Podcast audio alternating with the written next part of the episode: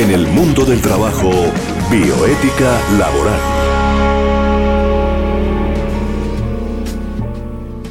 Amable audiencia de Unipiloto Radio, estamos cumpliendo una cita más con el mundo del trabajo y la bioética laboral.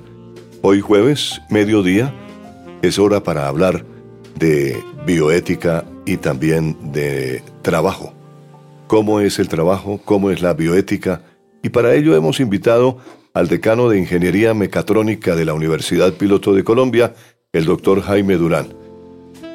Él es un experto en este tipo de, de temas y nos acompaña hoy, cosa que realmente agradecemos porque el doctor Jaime es una persona muy ocupada, pero nos ha dispensado tiempo para hablar justamente de eso.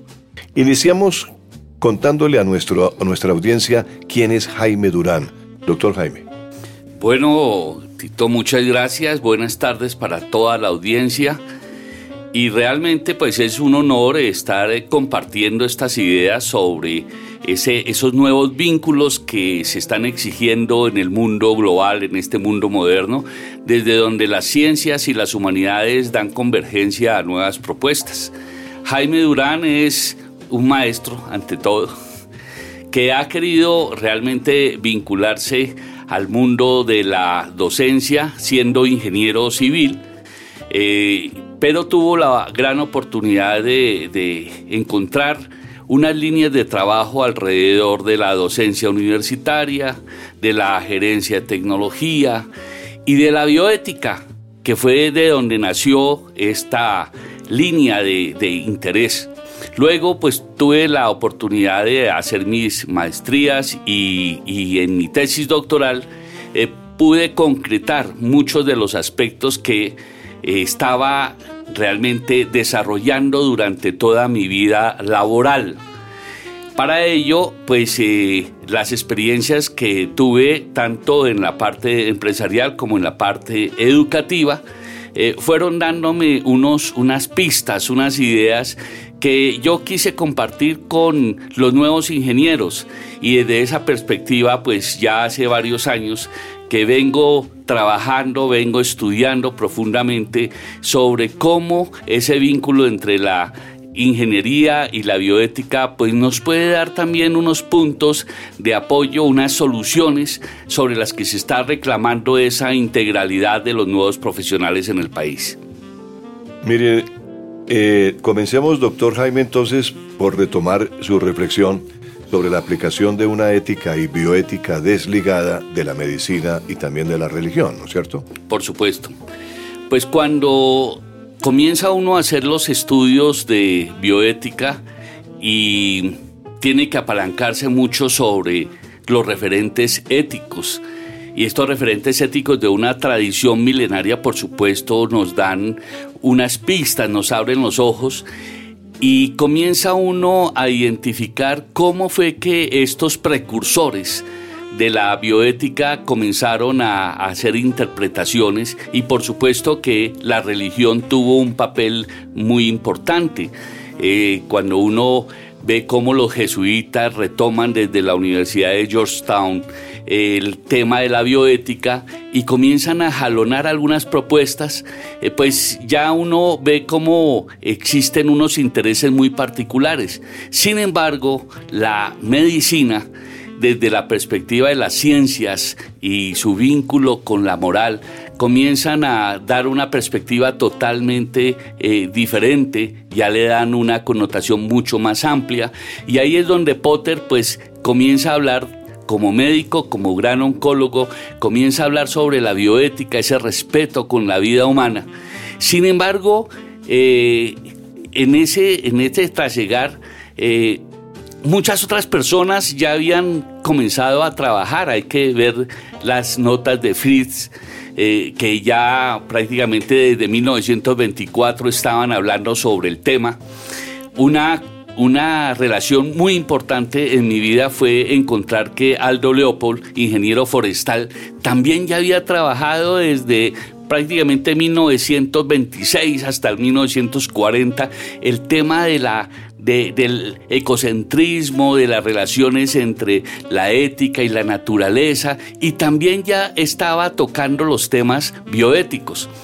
Ya en el 70 pues es cuando se acuña prácticamente la relación sobre bioética a través de el médico Potter y la gente ve nacer una nueva palabra que como fue la palabra de la bioética o ética de la vida. Perfecto. Muy bien. Estamos con el doctor Jaime Durán aquí en eh, El Mundo del Trabajo y la Bioética Laboral, hablando precisamente sobre este tema de la ética y de la bioética aplicada al trabajo. Doctor Jaime, usted que es una persona que está en el mundo de la educación, como lo acaba de decir, esa reflexión sobre los valores y principios sugeridos para los profesionales de las ciencias como las ingenierías, ¿cómo lo hacen ustedes? Pues se ha venido construyendo una ruta.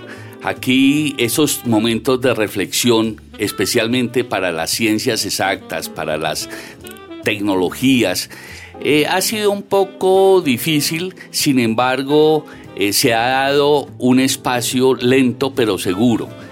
Y es que nos hemos fundamentado desde unos valores superiores, como es el caso de la libertad, como es el caso de la equidad, como es el caso de precisamente la transparencia. Y entonces desde esas perspectivas eh, se fueron creando muchos códigos de honor por parte de los profesionales en, la ingeniería para que fueran comentados en espacios académicos de pronto un poco estrechos, como era el caso de la terminación de una carrera con una formación en ética profesional, en donde se manejaban una serie de códigos, una serie de recomendaciones que poco a poco considero que fueron perdiendo eh, la importancia para los profesionales en las ciencias técnicas, porque lo veían sencillamente como un código de alguna forma que les eh, presentaba un modelo judeocristiano de no harás, no pelearás, no robarás, etcétera, pero no le daban un espacio a la reflexión desde esos valores superiores. Entonces, desde allí eh, comenzamos a trabajar una serie de, preceptos que realmente orientaran sin poner una categorización interminable de, pros y contras frente al trabajo profesional en ingeniería. Y desde esa perspectiva entonces comenzamos a, a construir valores con significados y fuimos encontrando el sustrato que fue el que nos dio la mentalidad de hablar de unos grandes principios en ingeniería. Desde allí gracias a la colaboración de las asociaciones de ingenieros, eh, donde tuvimos la oportunidad de llamar a las redes de los programas de ingeniería, a los colegios profesionales, a diferentes entidades que vinculaban el sector de la ingeniería, tuvimos la oportunidad de ir relacionando una serie de estudios sobre lo que constituiría para Colombia y para el mundo, si, si así lo acogieran, una propuesta fácil de entender a través de cuatro grandes principios. El principio de responsabilidad, desde donde podemos eh, verificar toda la relación que Hans Jonas propone en su momento. Luego el principio de veracidad, y hoy que estamos hablando de los pactos de verdad y, de la posverdad, pues eh, nada más acertado que haberlo pensado desde hace ya varios años. Ese principio de integridad que supera precisamente los aspectos eminentemente jurídicos, sino que abre un espacio mayor de identidad personal. Y para la ingeniería, el principio de precisión. Con las asociaciones, eh, como en el caso de ASIEM, tuvimos la oportunidad de hacer una serie de discusiones, eh, invitar a diferentes eh, gremios, asociaciones, diferentes actores, para hacer un pacto de honor, el cual fue firmado prácticamente en el año de 2017. magnífico, doctor Jaime. Bien interesante esa historia eh, sobre los valores y principios. Pero un poquito más de precisión en cuanto a los valores y principios, eh, ya relacionado con un recién egresado de una profesión cualquiera. Sí, precisamente por eso me centro en estos cuatro principios desde donde se toma la responsabilidad. La universidad desde el primer momento en que recibe a sus estudiantes. Eh, tiene un gran propósito y es dar una orientación desde donde los jóvenes tienen que desarrollar esa gran habilidad, esa gran, eh, ese gran, eh, esa gran competencia realmente constituida en un hábito que se repite y que se va a constituir precisamente en, un principio para él, en un principio referente, eh, que es un principio ético, desde donde tienen que responder por cada una de sus actuaciones. Entonces, en los ingenieros, pues estamos en este momento retomando esa ruta para que el muchacho, desde el primer momento que entra a sus clases y ya cuando lo convierte en un hábito y en una virtud reconocida por toda la sociedad, eh, la responsabilidad juega un papel muy importante. Luego, eh, frente a los hechos que hoy se presentan en Colombia sobre los temas inclusive de corrupción, nosotros damos una connotación totalmente diferente en donde mostramos que esas situaciones de corrupción se dan desde decisiones muy personales. Entonces trabajamos ese principio ético de la integridad yo actúo bien, me estén mirando o no me estén mirando. Actúo bien por convicción propia. Y desde esa perspectiva, cuando comenzamos a dar cuenta, esa rendición de cuentas que usualmente hacemos, pues cada momento le estamos pidiendo a los estudiantes de que nos ofrezcan una realidad y nos la enmarquen dentro de la verdad. Que no tengan que transformarla a esa posverdad diciéndonos unas mentiras como eh, apalancamiento para tratar de tapar las incoherencias que se puedan haber cometido frente a los procesos de contratación, a los, procesos de eh, desarrollo, construcción, inversiones, sino que de alguna forma con esos procesos de veracidad se diga qué es lo que sucede, y cuáles pueden ser las consecuencias colaterales que se presentan cuando se desarrollan eh, algunas de las obras, algunos de los de, lo, de la infraestructura que se pueda montar en cualquiera de las ingenierías. Y finalmente, eh, ese mismo valor que se convierte precisamente en ese principio de precisión. Y es que hoy en día cuando vemos eh, las noticias recientes, está cada semana puede uno hacer prácticamente una cátedra sobre las circunstancias que están rodeando al país de por qué se cayó el edificio, por qué se están inundando las calles en Cartagena, en Barranquilla. Hoy mismo ya estamos diciendo que el problema no solamente era de la costa, sino que en Antioquia está sucediendo lo mismo. Y si nos descuidamos, fíjese que aquí en Bogotá estamos ante prácticamente las mismas circunstancias.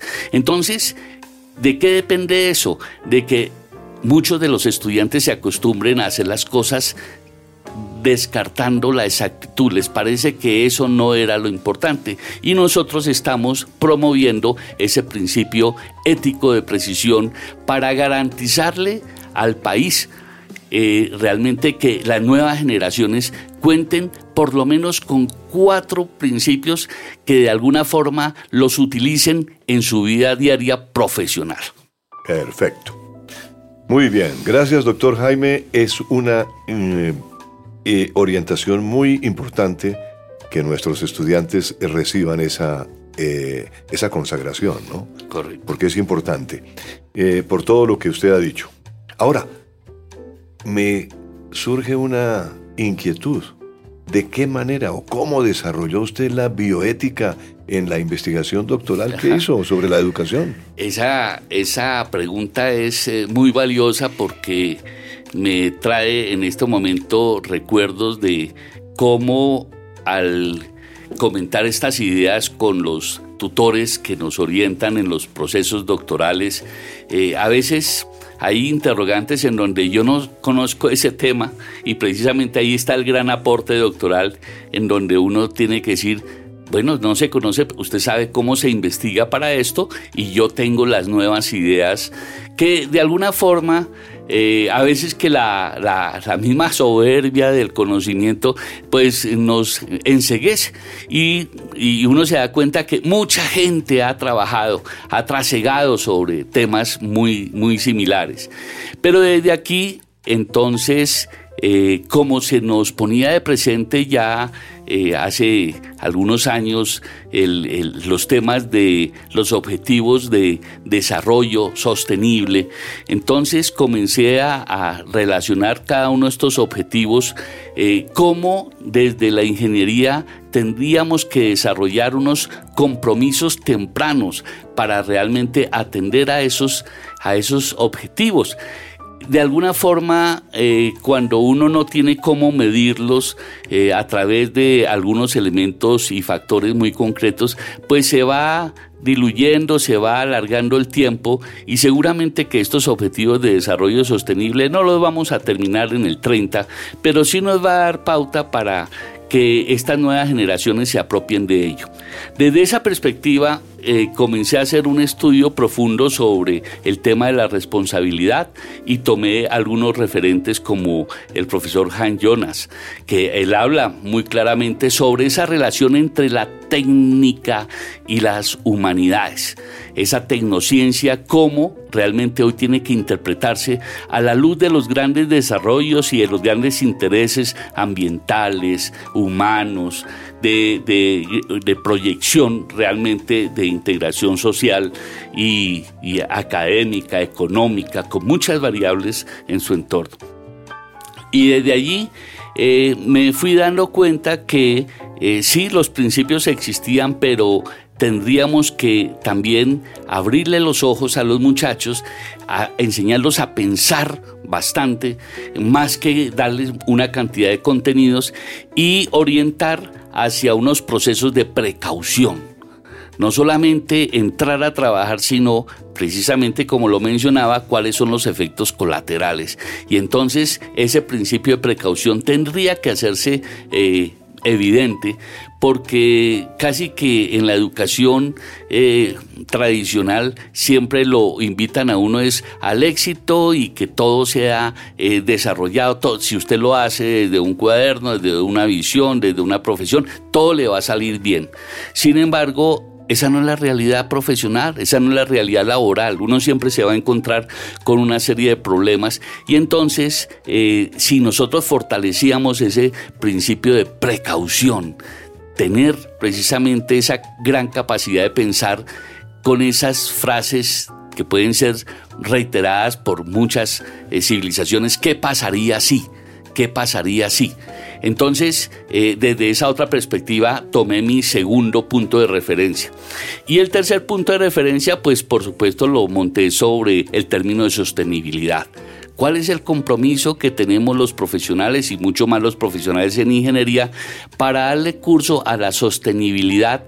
Social, la sostenibilidad humana, la sostenibilidad en, el medio ambiente, para que realmente pudiéramos vivir en una armonía y en una gran convivencia desde donde mi respeto hacia la tierra eh, se convirtiera realmente en un espacio de interpretación, no solamente con que la bioética fuera un momento de respeto al ser humano, sino ante todo que fuera un momento de respeto al ser vivo, a ese otro que eh, supera eh, esa condición ambiental con los eh, animales, con las plantas, con todos los ecosistemas que nos dan ese amparo, precisamente para que cualquier profesional y cualquier ser humano pueda vivir en armonía con la tierra.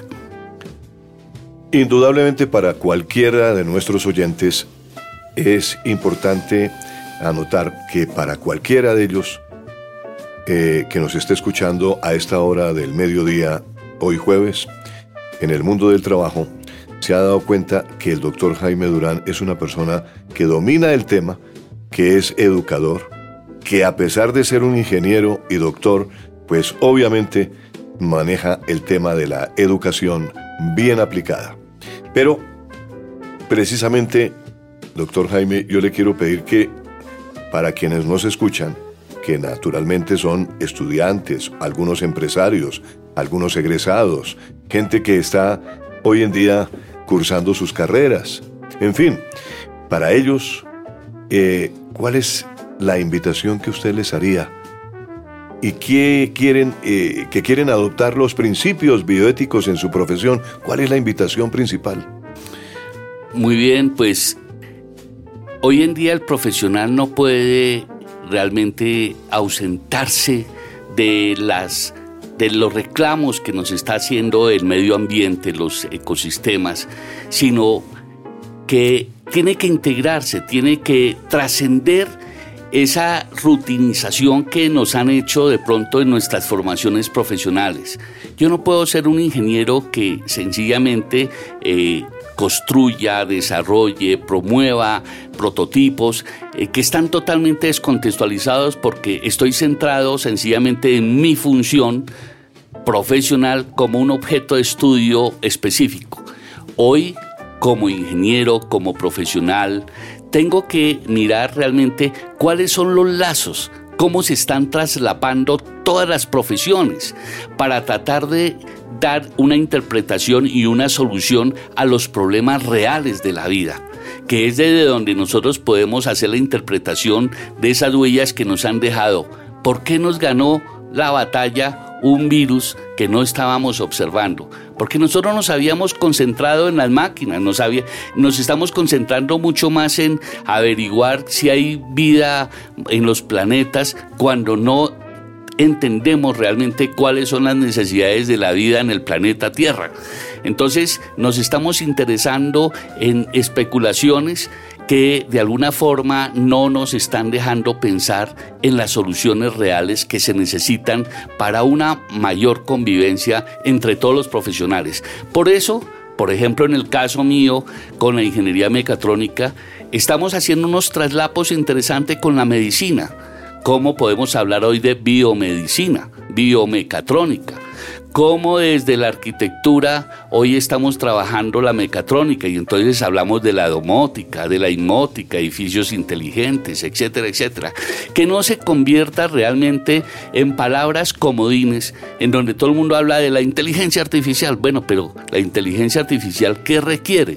Precisamente que nosotros entendamos cuál es la esencia básica de nuestra inteligencia, de nuestra conciencia, para que lo podamos aplicar ya en robots, en aparatos, en donde se le dé un verdadero sentido.